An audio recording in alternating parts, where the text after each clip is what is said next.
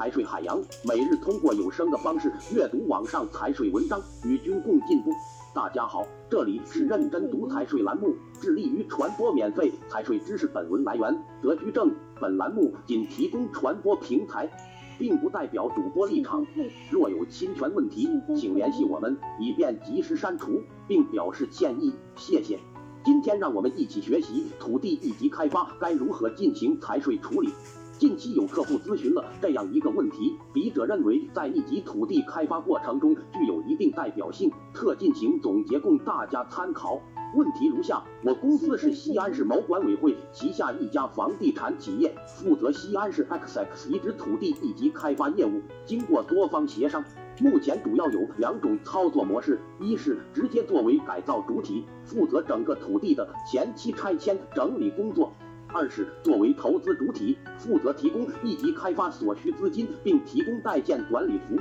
请问两种操作模式的在涉税处理有什么不同？账务该如何处理？一两种模式比较，两种操作模式在角色定位、工作内容、报建手续、合同、票据和资金流向处理上存在差异。具体如下：项目模式一，承包及融资模式；模式二，代建及融资模式。角色定位：一级土地改造主体，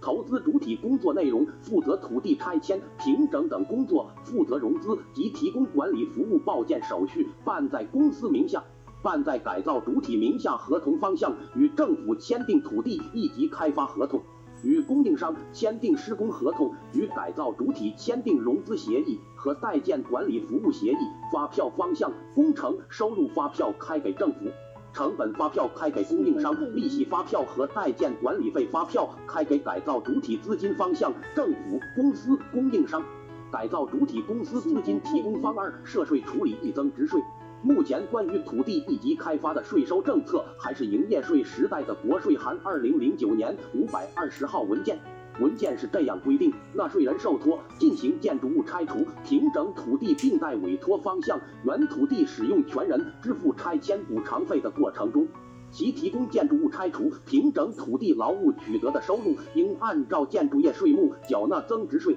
其待委托方向原土地使用权人支付拆迁补偿费的行为属于服务业代理业行为，应以提供代理劳务取得的全部收入减去委托方支付的拆迁补偿费后的余额为营业额计算缴纳营业税。营改增已经过去了三年多，老的营业税文件没有作废，新的增值税文件也没有出台。大部分企业面对此类业务时，很难做出准确判断，是不是就完全无法操作了呢？也不尽然，至少我们从旧的营业税文件看到有关开发企业的两点内容：一是，在一级土地开发过程中提供的建筑物拆除、平整土地劳务适用税目为建筑业税目；二是，在委托方支付的拆迁补偿费是差额按照服务业征税。那么，对于两种模式的内税，我们就可以做如下判断：模式一。提供的建筑物拆除、平整土地劳务，按建筑业缴纳增值税，纯劳务可减一计税；